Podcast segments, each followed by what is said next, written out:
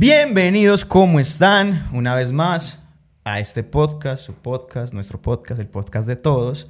Eh, aquí hablamos. Hoy tenemos una invitada muy, muy especial, eh, Caterina Quintero. Gracias, gracias. Bienvenida, ¿cómo estás? Excelente, ¿y vos? Bien, bien. ¿Qué tal el viaje hasta acá? Súper. Yo sé, yo sé que estamos un poquito retirados, pero No, no, pero eso en moto se hace más cortico. Más Además cortico. que es una, una nota como el viajecito. Eh, de verdad, muchas gracias por estar acá. Eh, para los que no saben, el podcast se graba en Copacabana, Antioquia. Eh, investiguen en el mapa, queda un poquito retirado de Medellín, no mentiras, queda cerquita. Kate, ¿qué más de tu vida? Mucho tiempo sin hablar. Hace muchos años no nos veíamos. Mucho, marica. Como, yo no sé. O sea, hablar así como en conversación hace muchos años. Pero pues, no sé si te acordás que una vez nos encontramos Ah, sí. ahí en Ciudad del Río. En Ciudad del Río, que vos ibas para una entrevista, no sé qué. En Bancolombia, Parce, sí. sí. Vos, vos, vos- bueno, ¿qué ha pasado en estos años que no hemos conversado? A ver, yo, yo de, de ti no sé mucho, más o menos desde el 2014, a un buen rato. No, mijo. ha pasado, ha despasado, mejor dicho, no.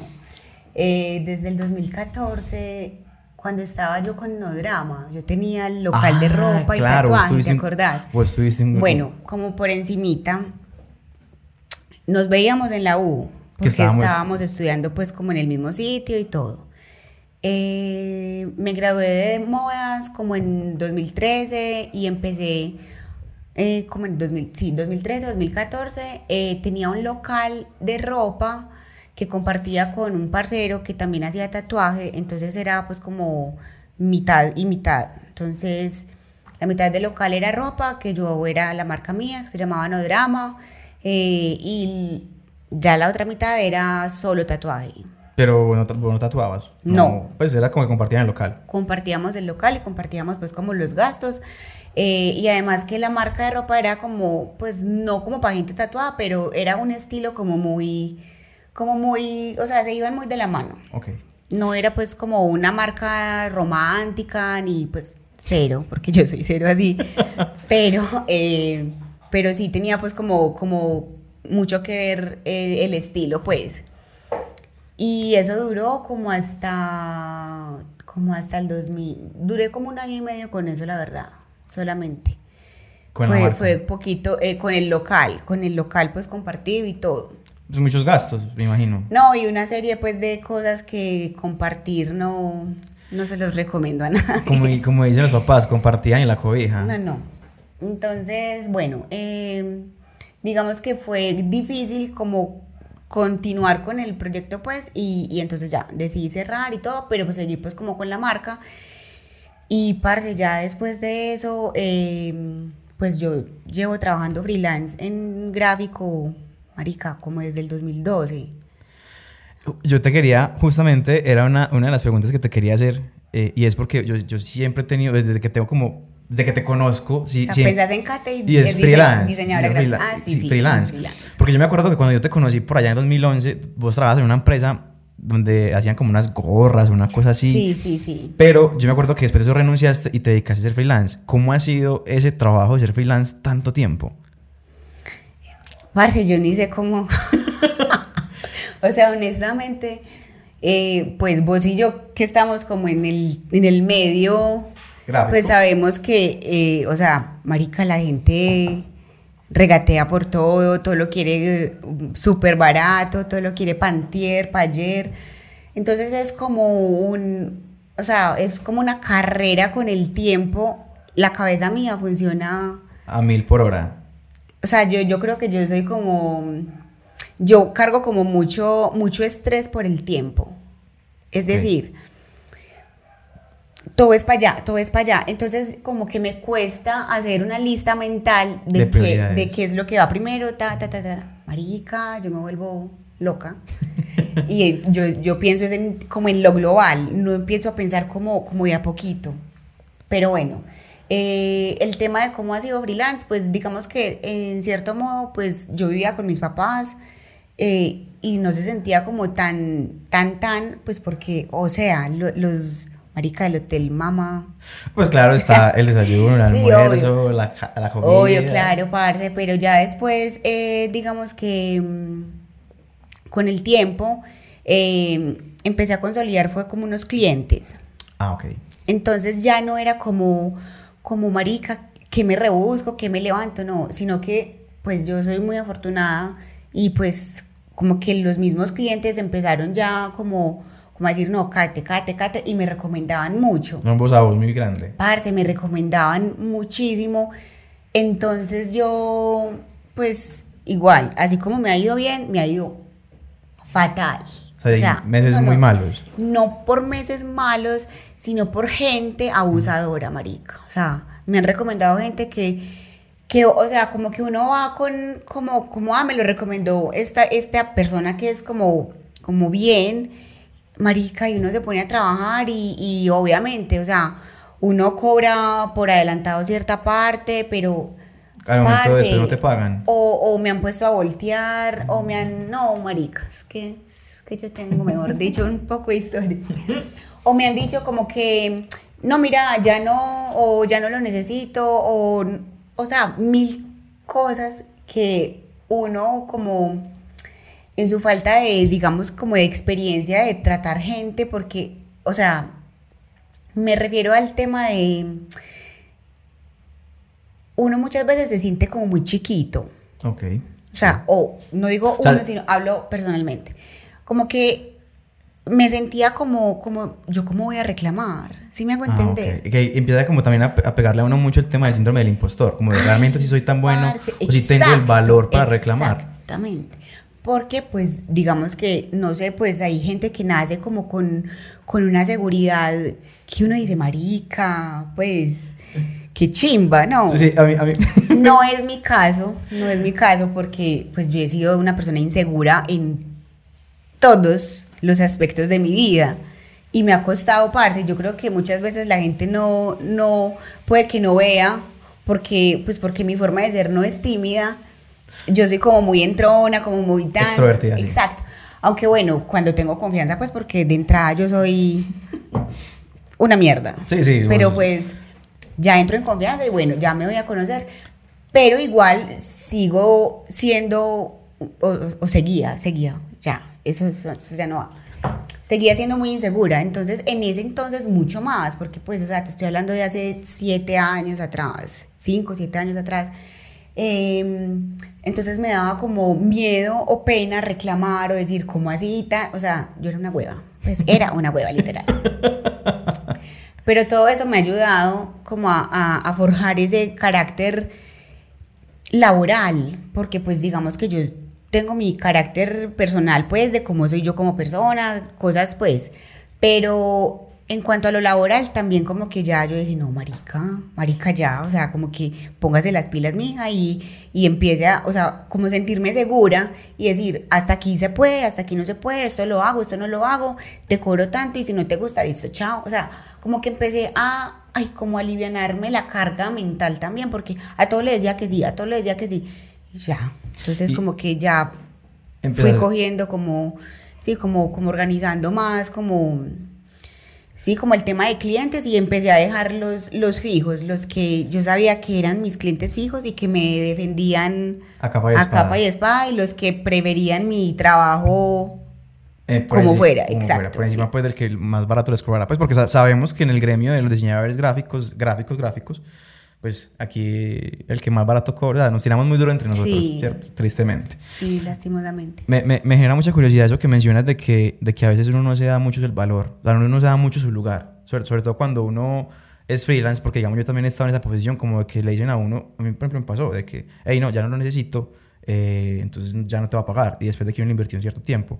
¿Vos cómo empezaste a trabajar esa parte emocional y de valor y de amor propio? Pues ese- la misma frase de amor propio me parece como muy cliché hoy en día, pero ¿cómo, ¿en qué momento dijiste eh, así como, chimba, pues, o sea, o sea, esto es lo que yo valgo, yo valgo mucho, yo no puedo seguir eh, menospreciándome de esa manera o viéndome tan chiquita, como mencionabas. Bueno, yo creo que eso empezó a pasarme eh, cuando, mm, o sea, surgieron una cantidad de cosas en la vida mía, como en, en todos los ámbitos. Eh, laboral, eh, personal, emocional, eh, o sea, como, como te digo, como ahí fue cuando empecé a hacer ejercicio, entonces eh, yo veía como que otras personas veían en mí lo que yo no veía. Ok. Es decir, yo me sentía em, como tan poquito, como tan incapaz, como tan no sé qué, y yo empecé a ver que, que yo motivaba a otras personas o que otras personas me admiraban y me decían, hey marica, o eso es una tesa, tal, no sé qué. Y con el tiempo, eh, entonces como que yo empecé a fortalecer, porque yo creo que todo es como una cadena, todo es como un engranaje. Entonces una cosa empieza a funcionar mejor y la otra encaja mejor y la otra encaja mejor y así, y así como que fue. Pero más que todo en el tema laboral, yo creo que mm, después de, de llorar, de llorar, de estar desmotivada, de estar Estresada. estresada, parce, o sea, yo me estreso fácilmente y yo he tratado de manejar eso. Yo, yo, yo trato de darle manejo porque no, no controlar, porque no me gusta esa palabra de controlar. Porque controlar me siento como toda esquizofrénica. en cambio, trato es como de darle manejo. eh, pues porque marica, o sea, uno tiene días donde está más tranquilo, uno tiene otros días donde está, uy, como a 100 a 100 mil por hora, otros días desmotivado, otros días triste. Y y como que darle manejo a las situaciones. Eh, yo me estaba era maricando mala vida yo sola, yo, yo dije, no, esto no puede ser posible. Y bueno, entonces ya ahí fue donde yo empecé a, a, a sacar personas, a sacar literalmente por un volado. Entonces me escribía fulano de tal, ah, Kate, no sé qué. No. Ni no, respondía ni nada, no, no. bloqueado de una. No, yo creo que yo también pasé por ese momento feo de no responder, porque en cierto modo hay otra persona al otro lado que está esperando una respuesta y que está perdiendo tiempo esperando una respuesta. Pero es que yo creo que es necesario uno darse ese espacio con uno mismo y de estar con uno mismo. No, sí, obvio, yo pasé por eso, pero ya no, o sea, ya como que sencillamente digo no, pero respondo. Ah, ok. O sea, doy una respuesta. No lo dejo como en, en el por allá, ¿será que lo vio? ¿Será que no lo vio? Entonces, no, ya definitivamente me escribía a alguien que yo sabía que no tenía energía, que no había feeling, que ya, yo decía, no. Eh, Kate, ¿estás disponible? No. No, no, no, estoy- ahora no. ta, ta, ta. Pues tampoco grosera, porque no. Digamos que esa es una de las cosas que a mí me, me caracteriza como, como bien en el trabajo y es porque mis clientes, o sea, La yo, atención, la pues. atención, exacto. Y a mí, por ejemplo, me, me dicen mucho, yo tengo un cliente en especial y él me dice, Kate, o sea, es un fastidio de cliente. Es, es un fastidio de cliente, pero parce. De esos cositeros. Sí. Entonces, él se sienta al lado mío y él empieza, Kate, y si le quitamos esto y si le cambiamos esto. Mm. Entonces yo siempre soy copiar, duplicar, porque yo sé que él va a volver al inicial. Ah, sí, suele pasar. Entonces yo cojo el diseño, lo duplico y le hago las 50 mil correcciones y cambios que él quiere para que después él me diga, Kate, ¿sabes qué? Él Está mejor el primero. Estaba como mejor este. Marica, porque antes, parce, el control Z ya no me llegaba. Y yo decía, fuck. Claro, porque no lo duplicaba y empezaba a trabajar sobre el mismo. Pero esas son bobadas pues que uno va aprendiendo con el tiempo, entonces ya. Pero me caracteriza eso, como el, el, el- la buena atención, como de que lo sé manejar. Y sos los- paciente. los sé llevar y trato, o sea, uno por el teléfono, marica, o sea, uno les menta la madre. Pero pues no, uno escribiendo es, es un ser cordial. Oiga, eso no es, una dulzura cuando Sí. está respondiendo. Sí, sí, total. Pero pues yo creo que ya después de todo eso fue que ya yo dije no. eh, y ya empecé ahí como a cerrar, a cerrar Mucho su ciclo. mucho, su- el, círculo, el círculo. Y ya, como con lo que iba, con lo que iba. Y ya el resto ya. Es, es lo que yo te mencionaba, o sea, yo pienso que es muy importante uno enfocarse eh, en qué le aporta y qué no le aporta. Parce, sí. Porque, pues, hay, hay momentos en la vida donde uno siente que, que está tocando fondo, que como que pues, ya que está cayendo por allá aún, y entonces tu paz mental, tu seguridad, tu cuerpo, o sea, son como, pues sí, no sé, yo lo digo es porque yo también tuve un punto, pues, como para no tocar mucho el tema, tuve un punto donde yo caía y caía y caía y ya cuando toqué fondo me pasó algo muy similar. Dije, hay personas que no me aportan nada, pues no es por, yo los quiero mucho, son fueron amigos de la infancia, pero se la pasaron en una esquina bebiendo. Entonces yo decía, yo quiero eso para mi vida, no, entonces con ellos no va a ser. Entonces uno empieza como a, a cerrar el círculo y abrirse a conocer personas que te aporten. Entonces eso me parece, me parece muy, muy valioso que lo hiciste. No, además que yo soy una persona que yo me engancho mucho con emocionalmente con, con la gente. Indis, o sea, indiferentemente si es un cliente, pero, o sea, no como, como enamorada, no, no, sino como que, como que siempre pienso como que, ah, parce, qué pesar no, qué pesar no trabajarle, qué pesar no hacer esto. Entonces como que empecé a tratar también como de, de, poner esa línea, como de no, hasta aquí, hasta aquí y ya, el resto, o sea, porque, porque en cierto modo la vida es así, o sea, uno piensa mucho como en, en, el bienestar del otro, o por ejemplo, cuando, uno cuando yo trabajaba en, en, en, empresa para renunciar, no, parce, entonces uno era como marica, no. ¿Qué me van a decir? ¿Qué me van a decir? ¿Cómo lo van a tomar? no quiero irme con las puertas cerradas. Y la gente, chao, y recibe otro, o sea, yo creo que ya ni se acuerdan de uno, o sea. Es como la frase que dicen, ellos no van a pensar en usted cuando lo van a echar. Total. Entonces, como que poner un poquito como de, de crudeza también en el, en el, pensamiento y en el corazón me ayudó. O sea, como volverme un poquito gonorreita, un poquito más. ¿no? Pero no, en ese tema sí, como, como desprenderme más, como que, ay, bueno, es problema tuyo, no es problema mío. Ya, ya, ya tú resolverás. Sí. Eh, tú mencionabas algo ahí muy, muy interesante que en ese punto dijiste también empezaste a hacer ejercicio. A mí me parece, yo, yo te admiro mucho en ese sentido, me, parece, me parece muy tesa porque, digamos, yo te conocí, a mí no me gusta, es, ¿cómo decirlo? Te conocí en un, en un estado físico eh, diferente, para, para, no decir otra cosa, ¿cierto? Porque es que la generación de cristal se ofende. Ay, sí, ¿qué vamos a hacer con esa mano de ofendidos? Cierto, entonces, digamos, te conocí en un estado físico diferente eh, y yo empecé a ver en redes sociales que empezaste, empezaste como por CrossFit, a hacer mucho, mucho, mucho ejercicio. Eh, digamos, o sea, ¿qué, ¿qué fue lo que te dijo como pucha, no, ya, yo tengo que cambiar mi vida, tengo que, o sea, quiero hacer ejercicio. ¿Qué, qué te llevó a eso? Eh, parce, es que vos me conoces desde... Yo creo, que, yo creo que yo te conocí en un punto de quiebre de, de una Cate Quintero. O sea, fue un antes de y un después de. Yo he tenido varios antes y después de. Bendy. yo he tenido varios antes y después de. Eh, vos me conociste cuando yo era novia de Juan David. Sí. ¿Cierto? Sí.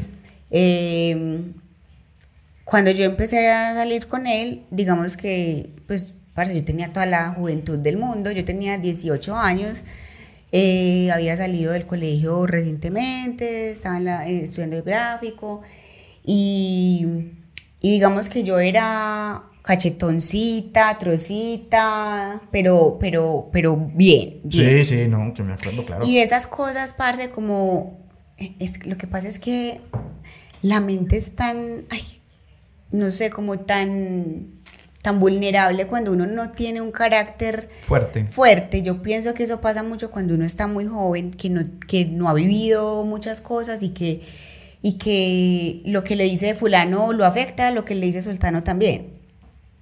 Y de esas cosas que yo ya no recuerdo muy bien, eh, y yo estoy segura que el man no tiene ni idea, ni idea de que por un comentario que él en algún momento hizo, yo, yo dije, no, parce, tengo que adelgazar, mm. tengo que rebajar. Y empecé a bajar de peso muy rápido porque eh, no comía bien, o sea, eh, aguantaba más tiempo para no comer, digamos que fue un desorden alimenticio, pero no, gracias a Dios, no fue algo como como marica, eh, te quedaste ahí, no, no, pero sí tenía mala relación con la comida eh, y, bajé mucho de peso. Y yo creo que por ahí me conociste vos, ¿no? Sí, más o menos por esa bueno, Después, eh, yo, esa relación se acabó, todo, no sé qué, y y ya al tiempo empecé a hacer fue mucho spinning y me metí al spinning como una loca, o sea, yo era la loca del spinning.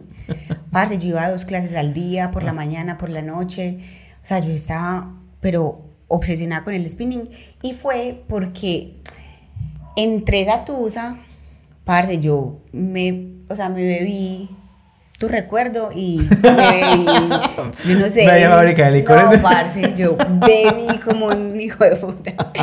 Entonces, marica, me pegué que engordada, pero no engordada, engordada porque, pues, digamos que yo nunca he sido, pues, como que, uy, obesa, no, pero marica, sí, la barriga, el, el, el trago da mucha barriga, marica. De ahí el dicho de barriga de dije, pipera. no, marica, no, yo no me puedo quedar así. Y empecé juiciosa con el ejercicio, ta, ta, ta. Y ya, empecé así, pero, pero digamos que no era como muy, no era muy, muy frecuente, no era muy frecuente. Ya empecé a estudiar moda, no sé qué, y me gradué, y yo seguía como igual, de vez en cuando iba, ta, ta, ta. Tuve no drama, eh, ahí hubo otro antes y después de mí Ok. en no drama. Entonces, primer, el, mi primer antes y después fue como cuando inicié mi- esa primera relación que, que, que cambié, no cambié, que dejé de ser yo para convertirme en, en, En alguien. en alguien que yo creía que o- la otra persona quería que yo fuera. Ok. Y la verdad, eso yo nunca, si verás, yo nunca lo conversé, nunca lo hablé, nunca supe, o sea, eso... Pero, pero digamos, pues, para un paréntesis ahí. Eh, digamos, nunca tuviste como una un acompañamiento psicológico No. para trabajar ese tema. No. Ok. No. Entonces, bueno, ya después eh, pasó lo de lo de No drama. lo de no drama y ahí otra vez hubo un antes y un después. Eh, ahí terminé otra relación. Ok. Me estoy dando cuenta, marica, que mis antes y después Son después de una- después de de una, una relación. Ay. Aquí en vivo y en directo estoy cayendo en cuenta. Bueno, ahí, yo no sé si vos te acordás que yo publiqué una vez unas historias que yo decía que yo, que, o sea, que yo hago ejercicio también por sentirme fuerte. Mm, Porque, no bueno, no. Resulta que yo empecé a hacer ejercicio porque en, eh, cuando terminó No Drama, eh, yo no sé, yo- vos nunca fuiste allá, ¿cierto? No, yo la verdad no, no llegué a ir a. Bueno, al eh, eh, pues también tenía mis motivos como para no ir. Sí. Sí. El mobiliario de No Drama eran unas estivas, todo Ah, eran ok. estivas y ahí era donde yo tenía pegados los, los ganchitos con la ropa, todo. Que obviamente me ayudó a montar eh, quien era mi novio en ese momento. Pero pues cuando ya yo terminé ese local, ya no éramos novios, entonces ya no tenía quien me ayudara a hacer ese, ese trabajo y yo tenía que entregar ese, ese local porque Un día más se cobran. no, porque ya lo habían arrendado. Ah, ok. Entonces, claro, yo tenía que salirme rápido porque ya incluso la señora que había tomado el, el- el local ya había empezado a llevar como cosas de ella para allá. Parce, yo, yo no sé cómo yo bajé esas estivas de ahí sola. Entonces yo era con destornillador, marica, porque pues yo decía yo, me volví las manos nada, porque se me enterraban astillas, porque se me resbalaban, porque no sé qué. Y, y tus y hermanos, nadie pues te pudo ayudar en ese momento. Digamos que es que yo soy una, ay, yo tengo tantos rayones Mm. de como de, de que puedo, de que soy, ta, ta, ta. Y entonces yo... De empoderamiento. Exacto, pero yo nunca dije nada, o Mm. sea, no. Si yo hubiera dicho, obvio, marica, claro pues sí, vos sí. crees que no me iban a ir a ayudar, obvio. Pero bueno, yo me quedé callada y yo dije, no, yo puedo con esto, yo puedo, super cate. y empecé. Y desde ese momento yo dije, yo tengo que ser tan fuerte que yo no necesite alguien que me ayude a levantar algo. O sea, digamos que mi rayón en ese- ahí se formó otro rayón.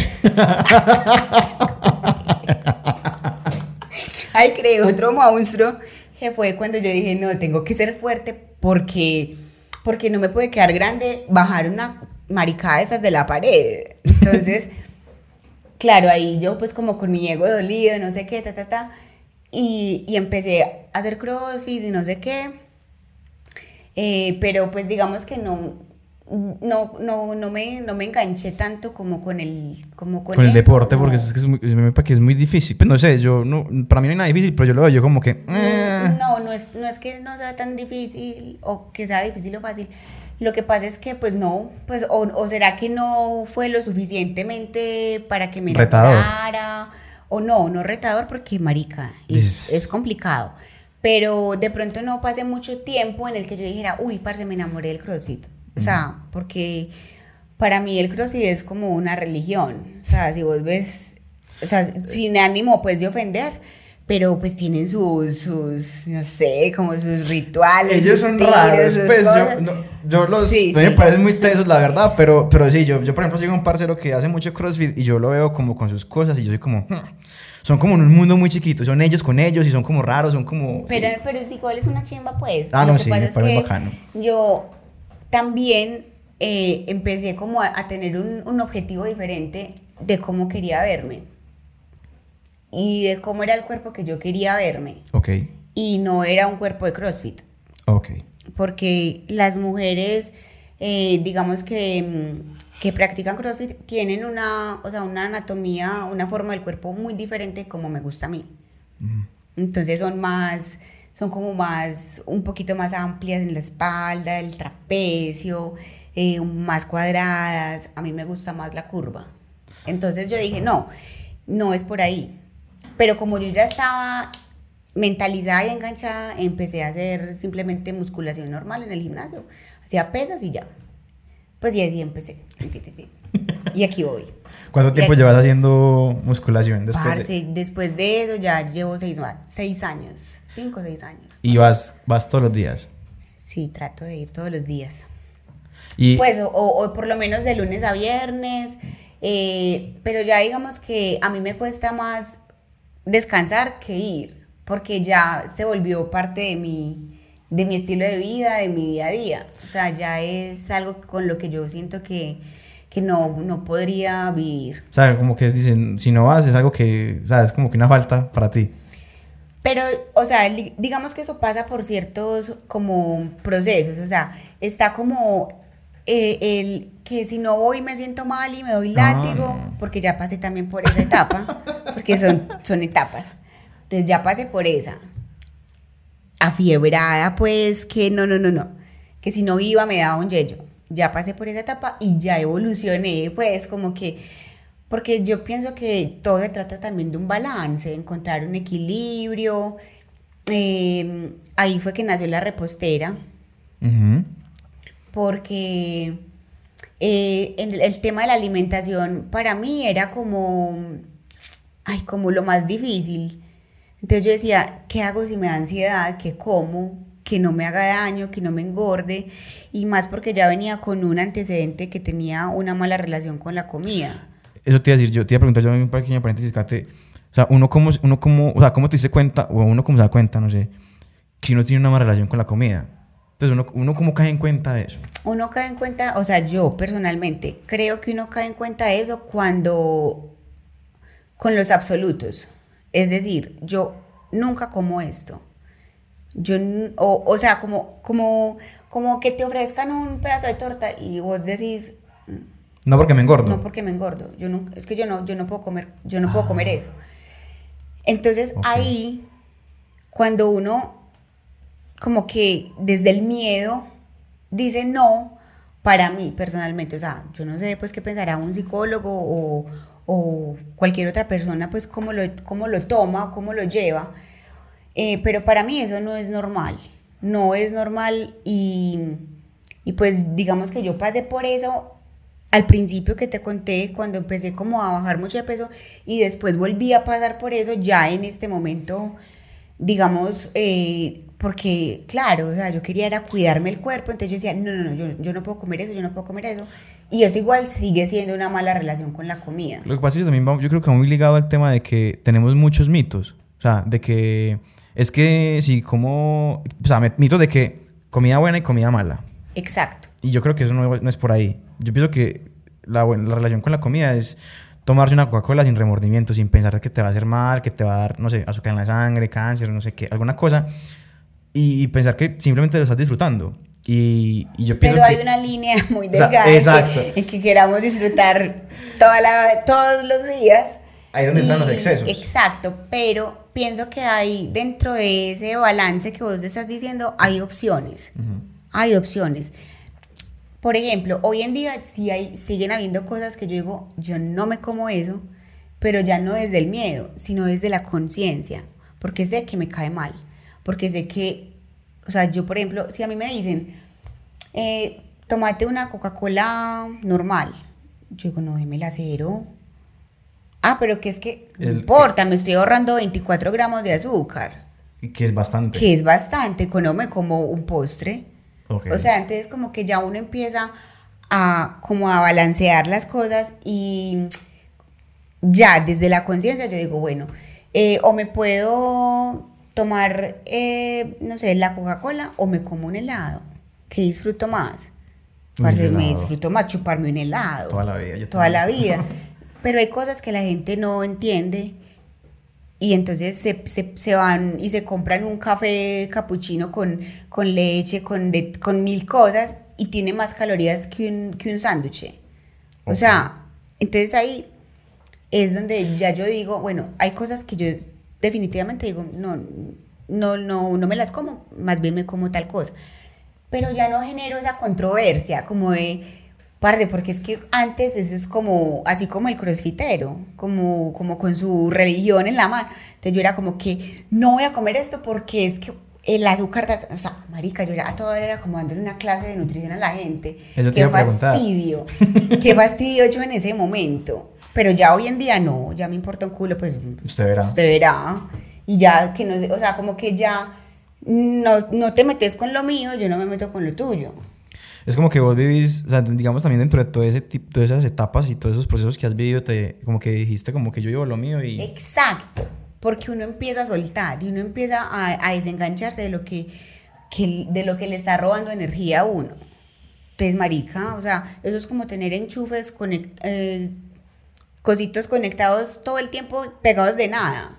Y eso gasta energía todo el tiempo. Marica, desenchúfelos y ya. y vive más tranquilo y más feliz hablando, hablando de ese tema de la repostera, pues yo, yo me he dado cuenta que, a ver, como te lo decía, yo veo que hay, Kate tiene muchos hobbies, ¿cierto? Entonces digamos que uno de sus hobbies, o sea, vos sos muy responsable con tu trabajo por lo que decís, ¿cierto? Porque digamos yo me identifico con cierta cosa de que yo también hubo un momento donde decía hacía todo y uno era porque de entregar y responder por todo, trasnochaba dos días sin dormir, en fin. Pero yo veo que tú tienes muchos hobbies, entre esos está la cocina y la alimentación, ¿cierto? La repostera, o sea, ¿en qué momento tú dijiste, ah, vamos a montar una marca de repostería? ¿Cómo, cómo se dio? O sea, estabas entrenando y dijiste... No, eso fue súper charro porque digamos que entre mis planes jamás en la vida hubiera estado algo así. Pues yo no estudié eso, yo estudié diseño gráfico y diseño de modas. Pues, o sea, no, nada tiene que ver, pero sí lo tiene que ver y es el tema de la creación. Yo soy muy creativa y, y yo como que o sea, me gusta inventar y me gusta resolver rápido y de todo. Eh, y ya con el tema de la alimentación, digamos que pues como yo ya estaba cuidándome y empecé a hacer deporte, eh, entonces yo dije, bueno, no, tengo que, tengo que mirar a ver qué, qué voy a comer. Y empecé a, cocinar yo mis comidas, todo, no sé qué, y me di cuenta que tenía una habilidad para que la comida me quedara bonita Que supiera rico. Y supiera rico y que fuera rápido. O sea, yo no me demoraba nada. O sea. Uy, eso es una habilidad. Yo me demoro toda una vida. y entonces, claro. Mm, entonces, pues. Eh, cuando eso fue por ahí en el que, por ahí en el 2015, no, ah. por el 16, por ahí 2015, 2016, y pues digamos que en esa época pues todos teníamos ya Instagram, pero, pero todavía era como muy, pues no, sí, tenías el boom que tiene en este momento. Exacto, pero pues yo subía mi fotico y yo ponía mi fotico de la comida y bla, bla, bla. Y estaba muy engomada, pues ahí, como te dije ahorita, con, con el diploma diciéndole a todo el mundo que, que, se comía y que no. Pero pues ahí empecé a, cocinar para mí. Y me inventaba cosas y me inventaba cosas. Entonces yo, por ejemplo, decía, eh, no puedo comer... Eh, no puedo comer pizza. Entonces, ¿cómo puedo hacer una pizza? Porque es que tu cerebro te pide pizza. Exacto. Pero, pero digamos que sí, obvio, el cerebro me pide pizza, pero visualmente yo me hacía el pajazo mental. Entonces yo decía, marica, esto parece como una pizzita.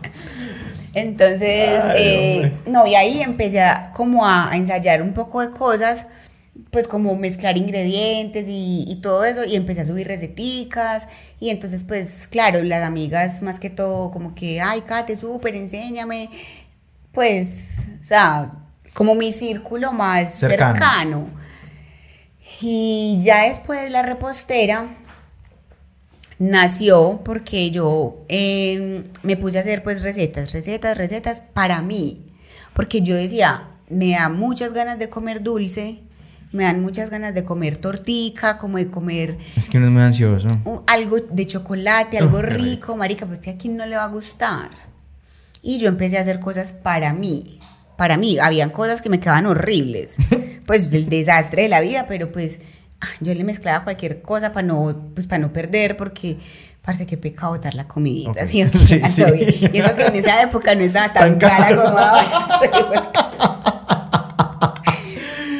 Entonces, eh, ya eh, empecé a hacer y una vez fue mi novio el que me dijo, porque una vez hice un, un ponqué, parce, pa- o sea, hacete cuenta eh, la, el ponquecito de gala de Ponqué Ramo.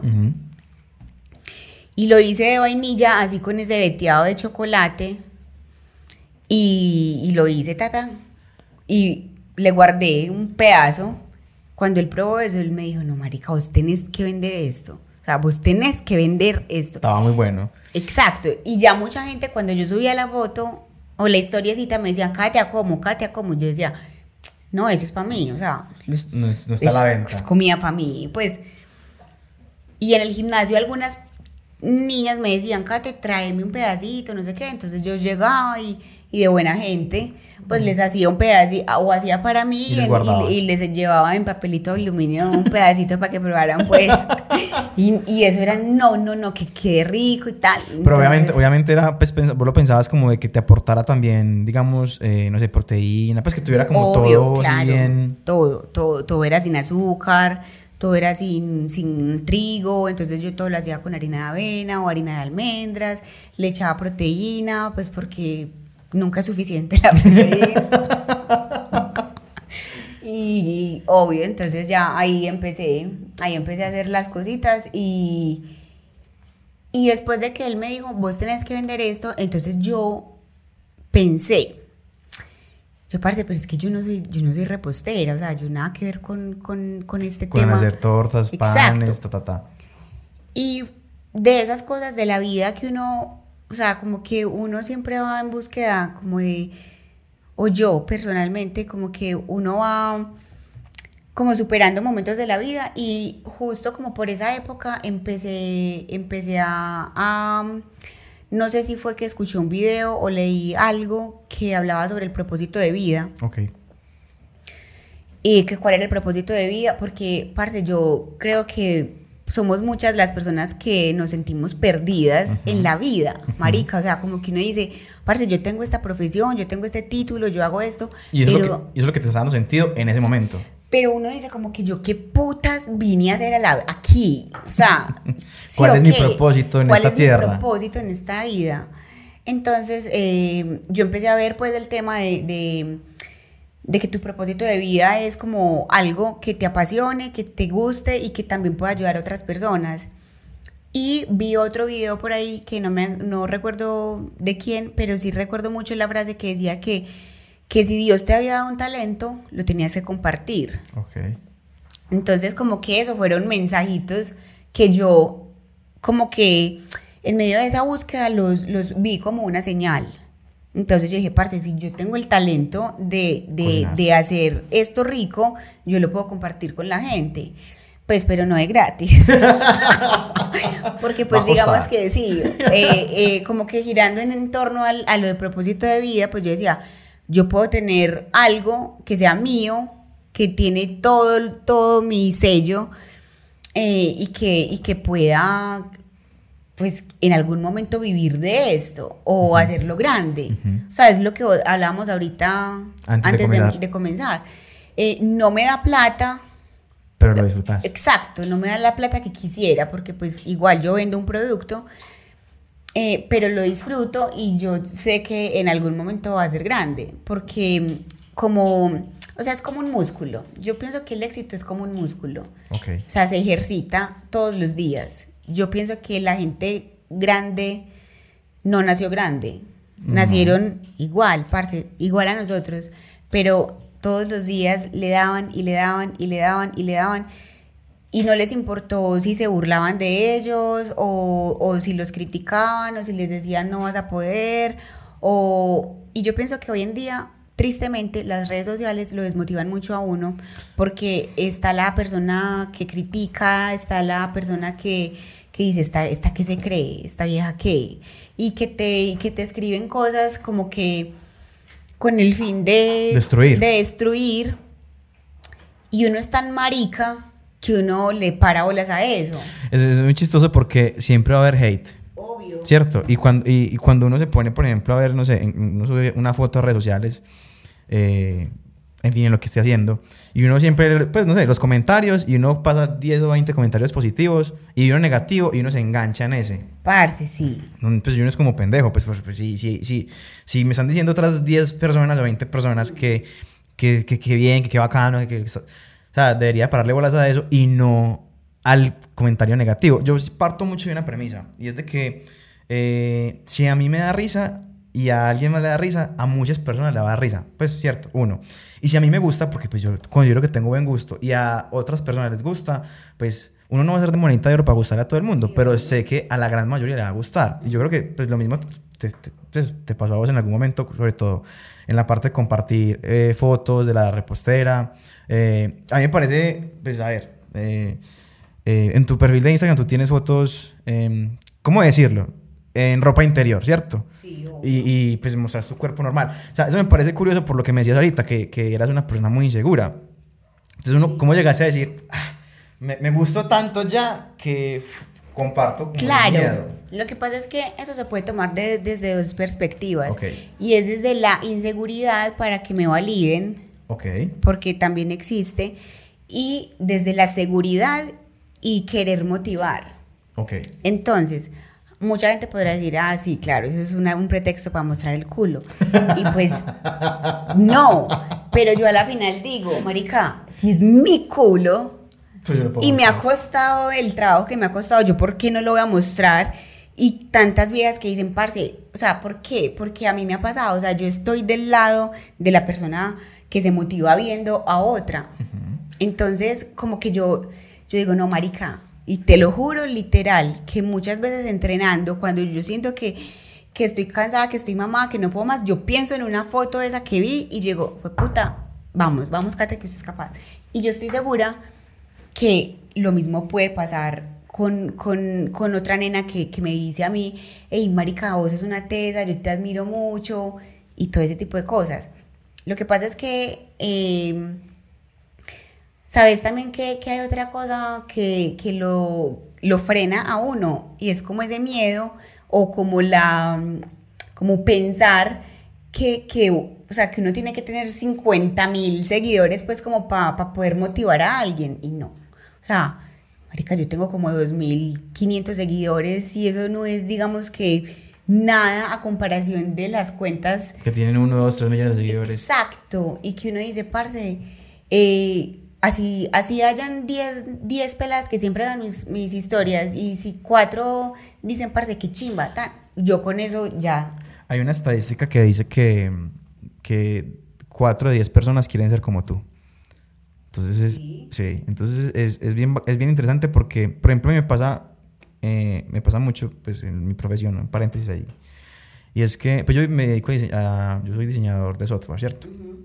Entonces me, me, me escribe mucha gente por LinkedIn como, hey, parce, ve, eh, qué bacano tu perfil, no sé qué, de, dame unas clases, pa, ¿cierto? Y eso es- uno dice, si yo que no me considero gigante, ¿cierto? Porque pues la verdad, a, uno, a mí en lo personal me pasa mucho ese tema del síndrome del impostor.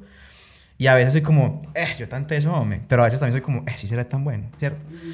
Ahora, a vos que, digamos, el, el tema físico es algo que yo pienso que las personas, o sea, las- la gente no tiene una buena relación con su físico. O sea, muchas personas, eh, ¿cómo es que se dice la, la frase? mm, o sea, no están contentas con lo que ven. Y yo pienso que uno tiene que partir, partir primero de, de, de si yo estoy gordito, gordita, trocito, trocita, como sea, quererse independientemente de, ¿cierto? Entonces me parece, me parece, eh, pues sí, que... Además que yo te digo una cosa, yo nunca he tratado tampoco como de, de decirle a la gente, tienen que estar así. No, obviamente no. Yo siempre trato como de, o sea, digamos que yo como, como Kate Quintero, pues no soy una marca, pues entre comillas al aire, porque realmente digamos que, pues, marica, soy mi propia marca. Pero, pero, mm, digamos que lo que yo trato de, de vender, porque igual yo soy la repostera fit, o sea, es que soy yo. O sea, no, no lo hace nadie más, todo, todo lo hago yo. Eso es, otro, otro, otro, Otro punto. otro punto, que todo lo hago yo. Entonces, eh, el nombre salió de ahí, porque yo pensaba, yo cómo, cómo le pongo, o sea, si yo me voy a poner a hacer algo, ¿cómo le pongo? Y me senté a hacer pues lluvia de ideas, o sea, qué nombres, todo. La parte más maluca de diseñar es Y hacer yo naming. decía, yo, parce, sí, ¿cómo le pongo? ¿Qué tal? Pero pues yo dije, pues es que soy yo la que lo voy a hacer. Yo soy la repostera. Entonces le puse repostera fit premium, tal. Y así se quedó. ¿Cuántos, cuántos, primero que todo, parece genial. Pues primero, es muy rico, de verdad. Es muy rico. Kate, eh, yo te iba a preguntar, ¿cuánto, ¿cuántos clientes más o menos tienes en este momento? Digamos, la repostera vende en el mes, no digamos, no hablemos en plata, no sé, digamos en, en tortas tanto, un ejemplo. O no sé, o cuántos clientes tenés. Parce, eso es, eso es muy relativo porque el voz a voz es pues algo pues que, que ayuda demasiado y también tengo muchos clientes que ya son, o sea, que prácticamente me tienen en su canasta familiar. Ok, sí. Entonces, eh, digamos que está el cliente que, que, lo que, como todo lo que yo hago es apto para diabéticos, eh, incluso hasta para celíacos porque no tiene gluten, eh, no tiene leche, entonces digamos que el que es intolerante a la lactosa puede comer, el que es intolerante al gluten puede comer, Ah, no. o el que tenga de verdad una alergia Fuerte. y que no lo pueda eh, consumir, lo puede consumir, y los diabéticos y, y bueno. Para mí el tema de, de la salud de otra persona es, o sea, vale Prim- oro. Vale oro, es muy, Vale primordial, es oro. muy importante. Y me da mucho pesar y me duele mucho ver productos que se venden como saludables que No son. son. saludables. Que uno mira la tabla nutricional o mira la tabla de ingredientes y tiene azúcar camuflada en otras partes, que tienen conservantes, parce, muchas cosas. A mí, a, a mí me pasaba algo muy curioso que yo fui donde, yo empecé a ir donde la nutricionista porque pues me subí mucho de peso a raíz del trabajo en la casa. Y ella llega y me dice, bueno, ¿tú consumes azúcar? Y yo, no, pues yo ni jugo tomo. Pues partamos de ahí, a mí no me gustan casi los jugos. Claro, porque uno cree que el azúcar es es la azúcar, azúcar. blanca, echarle una cucharada de azúcar Exacto, blanca. entonces ella me dijo, ¿usted qué pan consume? Y yo, ah, yo consumo pan mamayonés y integral. Entonces buscamos... Ajá. Entonces buscamos la tabla nutricional y ella me mostró, vea. Claro. Entonces harina de trigo, azúcar. Entonces ella me explicaba que el orden de los ingredientes es, Es de lo que más tiene, tiene. a lo que menos Ajá. tiene. Ella me decía, vea, conservantes extraños, cosas, ya cuando usted no pueda pronunciar lo que dice ahí, dude de lo que se está comiendo. Entonces, digamos, eh, eso por un lado. Por otro lado, digamos, yo he tenido como eh, muchos casos, digamos, y casos de éxito cercanos de gente que ha tenido un cambio muy drástico en la alimentación. Pues porque la alimentación, eh, para mí, o sea, últimamente se ha vuelto algo muy importante. Eh, pues yo voy llegando a los 30, entonces yo llegué con ciertos síntomas de como de, de, de azúcar en la sangre, como de gastritis, y uno, "Eh, pero yo estoy muy joven, ¿sí o qué? Entonces a un parcero le pasó lo mismo y él me dijo, eh, no, mira, léete este libro, que es el milagro metabólico de este, de este, de este doctor, ¿cierto? Pero él sí se fue, él pasó por esa etapa de que se fue al extremo. Entonces que él hacía el pan en la casa. Pero también pensando desde su bienestar como persona.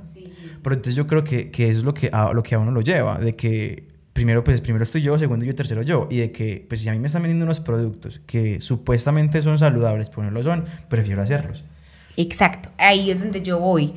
Porque eh, digamos que mi intención como marca, más que ser, o sea, por ejemplo, la repostera, yo quiero que sea muy, muy grande, pero que conserve su esencia. Es decir, eh, mi intención no es llegar a un punto de decir que tengo que empezar a negociar la calidad para que me pueda dar, si me hago entender, sino sostener, o sea, lo que yo digo, o sea, lo que yo digo que tiene un producto es porque de verdad lo tiene. O sea, quien me conoce a mí, que sabe cómo cocino, que sabe cómo soy, pues, parce, yo soy súper no, no, no, o sea, como muy, muy leal con, con, ese tema, del tema de los ingredientes. Y porque he tenido casos de clientes que tienen alergias, parce, o sea, que tienen de verdad, que no pueden comer. Que huelen, huelen el pan. Que, que, exacto, y que me han vuelto a comprar y me vuelven a comprar porque les sienta bien el producto. Entonces se dan cuenta que realmente no les hace daño. Sí, y eso te decir yo, porque hacer, hacer, por ejemplo, y es muy teso porque hacer pan para celíacos es complicado, o sea, eso es por partículas, o sea, cualquier particulita de harina normal que se vaya por ahí puede generar ciertas situaciones. Entonces, eh, por ese lado, yo trato de ser como muy cuidadosa con el tema. Los productos, eh, los ingredientes son más caros, pero... Pero si el producto es bueno, la gente lo va a comprar. Exacto, pero digamos que vale la pena, o sea, tampoco es inalcanzable porque yo, eso fue una de las otras cosas que, que o sea, como que me llevó a tomar el, la decisión de hacer la repostera porque yo decía, cuando yo me antojaba de comer algo rico, marica, o sea, cosas... No había dónde. O uno iba al único lugar de Medellín que estaba famoso en ese momento y todo era súper caro. Entonces yo decía, yo no, y sigue siendo súper caro. Pero, pero yo decía, en ese entonces yo decía, yo no, parce, yo como me voy a comer un pedacitico así de esto, 8 mil, 9 mil, yo no decía, no. Entonces también partí como de, decir, parce, que chimba uno poder desarrollar un producto que sea bueno y que lo pueda consumir cualquier persona, o sea, que si la que, la que, la que es ama de casa, la, la que va al trabajo, o sea, cualquier persona, no solamente el, el que es hiper mega fit que va y paga membresía en Boitec, no, o sea, no. Ah, yo tengo cualquier persona. Yo tengo membresía en Boitec, ah, pero no soy super fit. ah, muy charro. Sí, sí, sí, bueno, así es la vida. Pero no, no. Me, vos me entendés. Sí, yo te entiendo. vos me entendés. Entonces, bueno, por ese lado también yo decía, aparte de la repostura, tiene que ser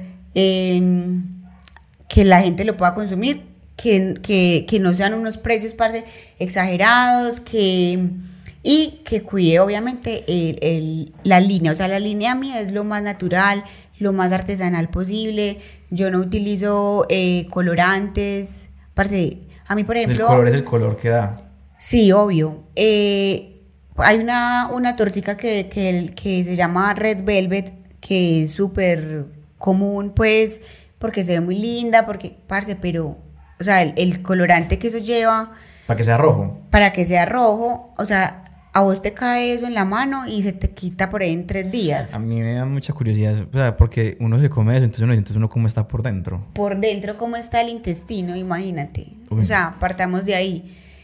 El tema de conservantes, no utilizo conservantes eh, artificiales eh, porque, digamos que, pues, bueno, son muy tóxicos. Estoy en búsqueda de un conservante que no sea, o sea, que sea un poquito más fuerte que el que ahora utilizas, pero que sea, que sea natural. Pero que sea más amigable, parce, como con el cuerpo.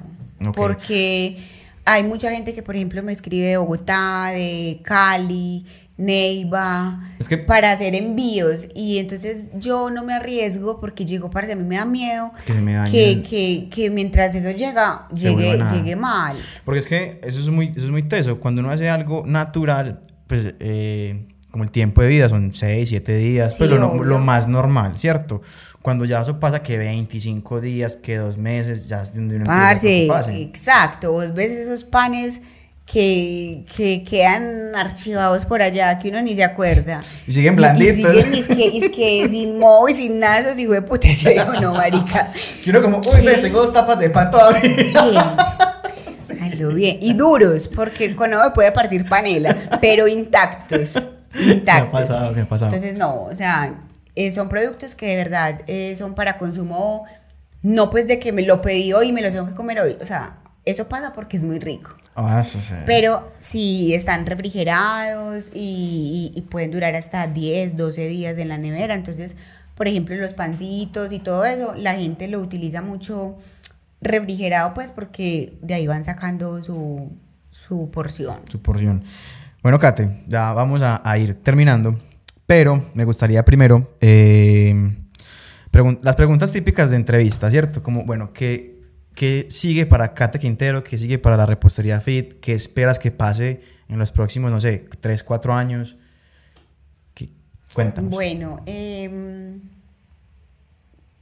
con la repostera eh, yo tengo pues como la intención y tengo el- todo el deseo del mundo de este año poder tener como un, un, un sitio, pues, co- pero de producción, o Ok. sea, no tanto como de, de que la gente vaya y, y se siente pues a tomar café, me encantaría, pero digamos que vamos por pasos.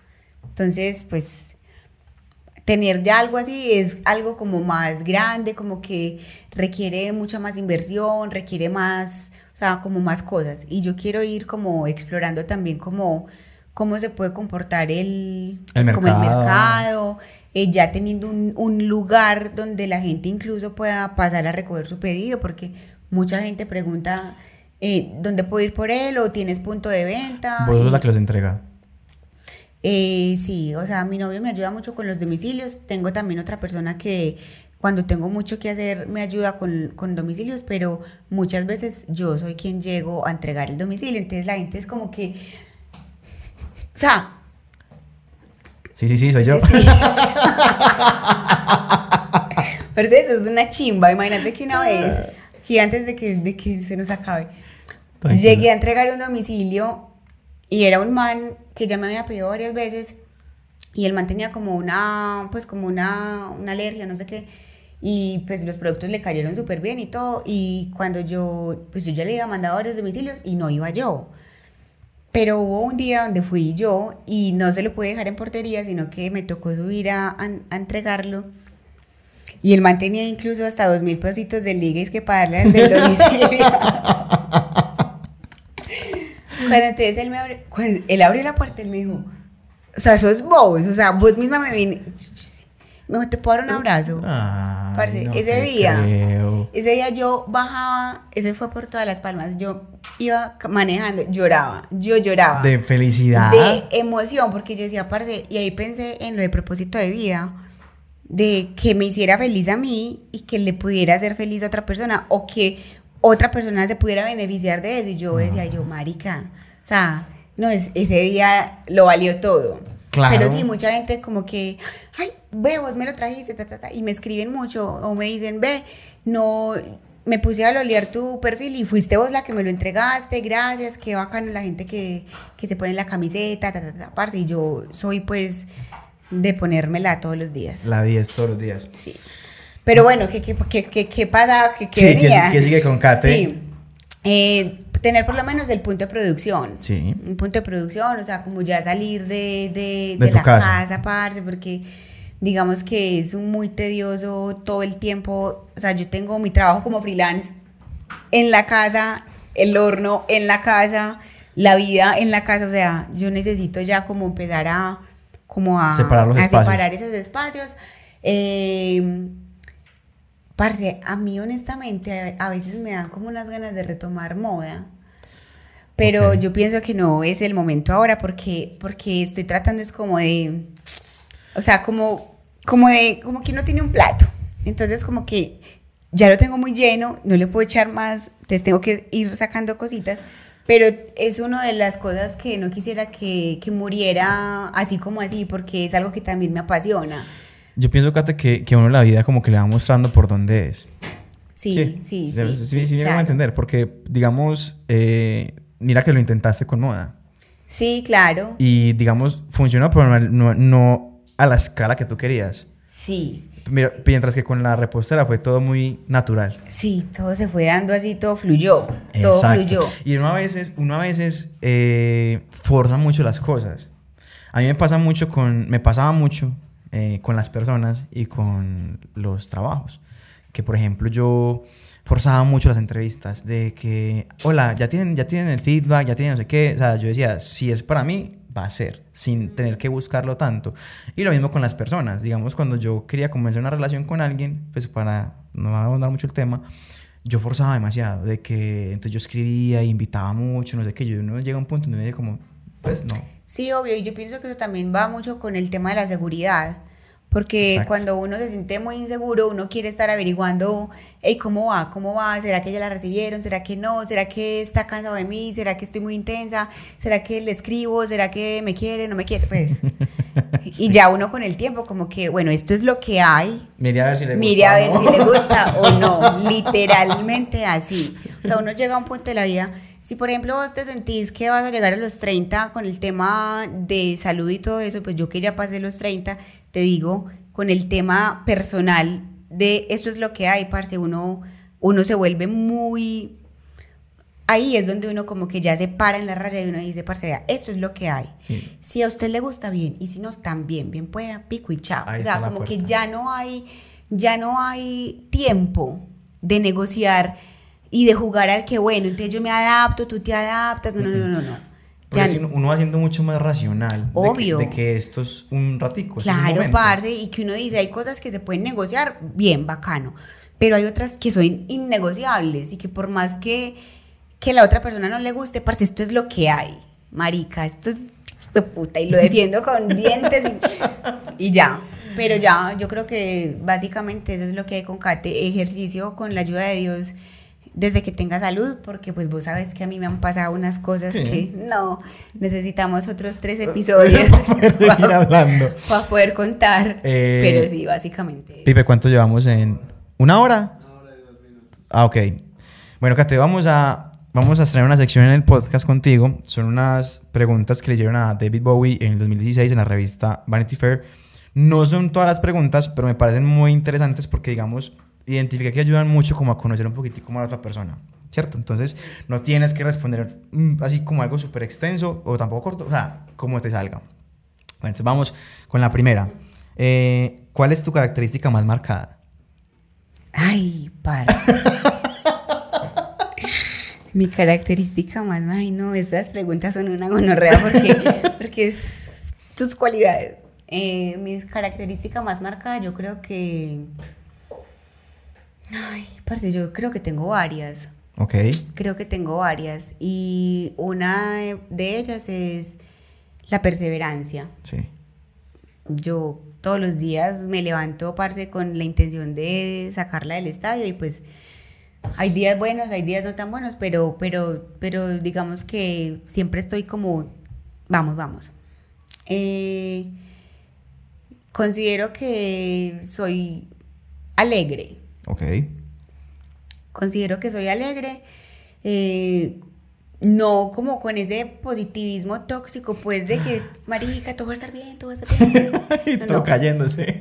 Exacto, pero, pero sí como que me encanta el humor negro más que todo, el sarcasmo. Eh, eso me hace dar mucha risa. Y... Tenés que ver el episodio que va a salir esta semana con Jorge. Uy, ese tiene un humor pero oscuro así. Me encanta eso. Dark. Eh, bajano, bajano, eso la perseverancia y lo del humor negro. Eh, ¿Qué consideras que ha sido tu mayor logro hasta ahora? Mi mayor logro hasta ahora. Ay, parce. Hmm. No, si no, si no. No, no, no, no, sí, obvio, porque es que uno hace, pues, uno trata pues como de, de hacer esa regresión todo el tiempo, o sea, como de que, que ha alcanzado.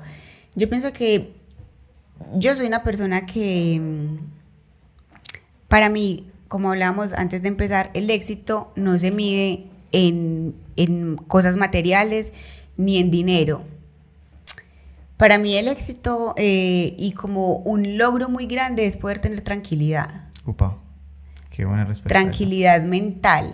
Y eso me ha costado... Eh, o sea, como sacar personas, amigos, conocidos, eh, desengancharme como de creencias limitantes de mi, de mi crianza. Eh, que eso son eso, parce, eso, eso, pesa como un... yo creo que estoy en ese proceso y eso ha sido como uno de los grandes logros que he tenido y, y pues yo creo que la repostera para mí sin duda es un logro enorme, parce, porque yo le tengo toda la fe del mundo ay, a, mi, a, mi, proyecto, a mi proyecto. Y al emprendimiento. Sí. Es muy eso porque yo también le digo a Felipe, yo no sé, es como una sensación. Uno dice, yo le creo mucho a esto, a este podcast, por ejemplo. Qué chimba. Eh, ya más, pues son como cuatro preguntas más y ya. Eh, ¿A qué persona viva admiras más? A mi mamá. A doña Berta, claro. A mi mamá y a mi papá. Ellos dos, parce, no. Yo los admiro. Son muy pesos. Yo Pues los admiro, parce. Eh, a los dos, a los dos los admiro mucho en, en sus, en sus individualidades. Eh, pero yo creo que, o sea, aunque yo con mi papá, pues marica, mi papá es el hombre que yo más amo en toda la faz de la tierra. La conexión que yo tengo con mi mamá es especial. Es especial eh, porque, o sea, ella, ella me puede decir, hola, ¿cómo estás? Y yo sé si está bien o está mal. Y es una mujer, parce, que lo ha dado de más. Y la admiro tanto, parce, que yo, uy, no. Sin dudarlo, sin dudarlo, digo, es ella. Es ella. Genial. Los papás son. Pues sí, o sea, hay de papás a papás, ¿cierto? Pero pues igual digamos Sí, que yo- yo- obvio, yo obvio. de cierta manera No, y además, pues que no han sido perfectos, pues. O sea, porque. Somos yo- humanos. Sí, todos, todos, ¿no? Y han cometido errores. Y hoy en día, pues cuando uno como que empieza a hacer su propia historia, a escribir su propio libro, uno dice, parce, que, que si de pronto no me hubieran enseñado tal cosa, yo no tendría este complejo. Si de pronto no me hubieran hablado de tal cosa, yo no tendría esta limitación. Si no me hubieran dicho tal cosa, yo creería que soy capaz, pero aquí estoy luchando. ¿Sí me hago entender? Sí. Entonces, obvio, uno cuando crece se da cuenta que los papás son culpables, entre comillas, al aire, de muchos rayones que uno tiene, pero cuando uno es adulto es responsabilidad de uno sacudirse toda esa mierda. Sí, porque es que los papás tampoco tienen la culpa del todo, porque ellos también fueron criados de una manera. Obvio, claro, porque uno- ellos no lo hacen adrede, o sea, ellos no, no dicen, le voy a decir esto para que cuando tenga 28 tenga que ir a terapia. O sea, marica, no. Ay, muy charro. Sí. Eh, eh, bueno, eh, ¿cuál es tu viaje soñado? Parce, mi viaje soñado, Grecia. ¿Por qué? Me encanta esa arquitectura. Es me bonito. encanta la arquitectura, me gusta como, o sea, no sé, más que todo pienso es como, o sea, las veces que he viajado, eh, pues que no han sido tampoco pues muchas, me gusta mucho la arquitectura de los lugares a los que voy, porque como que me evocan, no sé, como, como que me imagino momentos de, de la De- historia. Epa. Cuando yo estudié gráfico y moda, mi materia favorita era historia del arte e historia del diseño. Es que. Porque, parce, o sea, para mí el solo hecho de leer cómo se vestían eh, y de ver, y de ver las, las imágenes y, y- y todo ese tipo de cosas, a mí eso me parece demasiado emocionante.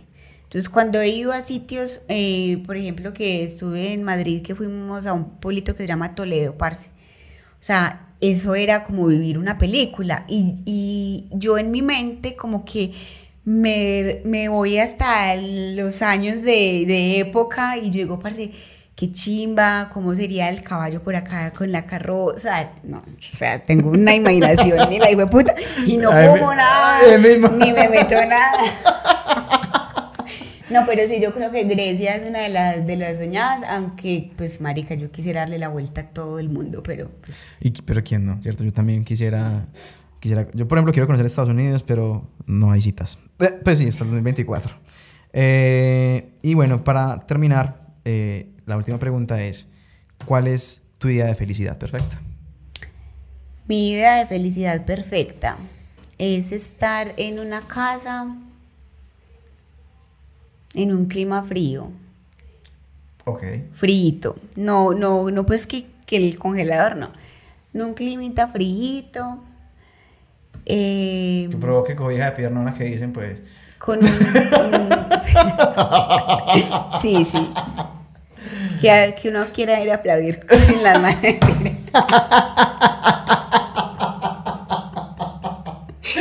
sí, sí. sí, No, pero bueno, volvamos al, al, clima frío. al clima frío. Quiero estar, para mí, mi idea de felicidad es estar en una casa. Tengo una idea de casa soñada, pero no tiene que ser esa. Eh, simplemente que haya tranquilidad, que tenga un tintico en la mano y, y ya. O sea, no necesito riquezas extravagantes, no necesito em, distracciones que para mí personalmente pueden ser distracciones, para otras personas son otras cosas, pero para mí la tranquilidad en un sitio tranquilo, eh, sin ruido, eh, no sé, parce, yo pienso que la cabeza uno todo el tiempo está tan como tan tan ocupada y con tantas cosas, o sea, que no hacer nada de que quiero quiero de verdad, para mí mi idea de, de, de momento soñado es ese, es estar en mi casa, bueno, con mi novio espero, ¿cierto? Porque digamos que él hace parte como de... De ese, de ese sueño. De esa, sí, como de esa proyección que tengo. Eh, pues esperemos, pues, ¿cierto? Pues que uno nunca sabe. Pero pues digamos que, que lo imagino, lo imagino en un, en un lugar donde, donde, donde no tengamos como mucha distracción. Para mí eso es muy importante. Yo soy como muy de silencios a veces. O sea, el silencio así como ese silencio que se siente el silencio, que se escucha que estoy en silencio. es como que ve. Exacto. Lo amo, parce. O sea, yo me encantan esos momentos. Es que son, momentos diferentes, que se disfrutan diferentes. Sí, obvio, y que me ha costado llegar a ellos porque cuando uno no tiene nada más que hacer, pues le toca estar es con uno y por lo general como esa introspección, uno se hace muchas veces el marica como, como de, de hablar con uno mismo, pero lo he aprendido a hacer. Entonces digamos que ya es algo que, que, que me gusta hacer y que me gusta que pase, o sea, como cuando todo está calladito, ay, parce, yo digo, gracias, tío. Ay, no, no, no, yo soy feliz. Entonces yo creo que con eso, un tintico y una chimba de casa, ya, con eso estoy bien. Con eso estás bien. bueno, Kate, de verdad, muchas gracias por estar acá. Parce, gracias no sé si de pronto quieres hablarle a la cámara y dar tus redes sociales para que te sigan de pronto. Sí, eh, bueno, en Instagram estoy como Kate Quintero H, eh, Kate con K, T H, o sea, K KTH, Quintero H. Eh, y, en, y la repostera es Repostera Fit Premium. Así aparece, es la primerita que aparece, o sea, porque es que es top. Top. Eh, y nada, pues los invito a que por lo menos eh, se den una pasadita por la página de la repostera, que se den la oportunidad de consumir alimentos diferentes o por lo menos de probarlos. Eh, de hacer regalitos. Yo sé que en todas las familias hay alguien que, que necesita mejorar sus hábitos, alguien que tiene alguna, algún problema de salud que no puede consumir muchas cosas. Y la verdad es que la repostera le ha alegrado y le ha endulzado la vida a mucha gente que, que no puede hacerlo normalmente y yo he sido pues la salvación. Y quedan como unos reyes. no, de verdad. Muchas gracias. Gracias a vos por la invitación. Eh, me alegra mucho saber que te está yendo también en la vida. Me alegra mucho, eh, pues, como la relación tan sana que, pues, logro ver y que hemos conversado, pues, con tu, con tu pareja en este momento. Eh, espero que la repostera llegue a ser muy grande, de todo corazón, y que cuando tengan una fábrica gigante, gigante, gigante, con muchas personas trabajando, nos invites. Ay, parce, seguro que sí. Así mismo deseo para vos lo mismo con este proyecto tan bacano que traigas mucha gente aquí tesa, que nos inspire pues también a todos y que te ayude a crecer también a vos pues con tu audiencia y con todo y que también sea un podcast ni el hijo de puta de grande. muchas gracias. A ustedes, muchas gracias por llegar hasta este punto del video. Recuerden seguirnos en Instagram y en YouTube. Nos vemos en un próximo episodio. Adiós.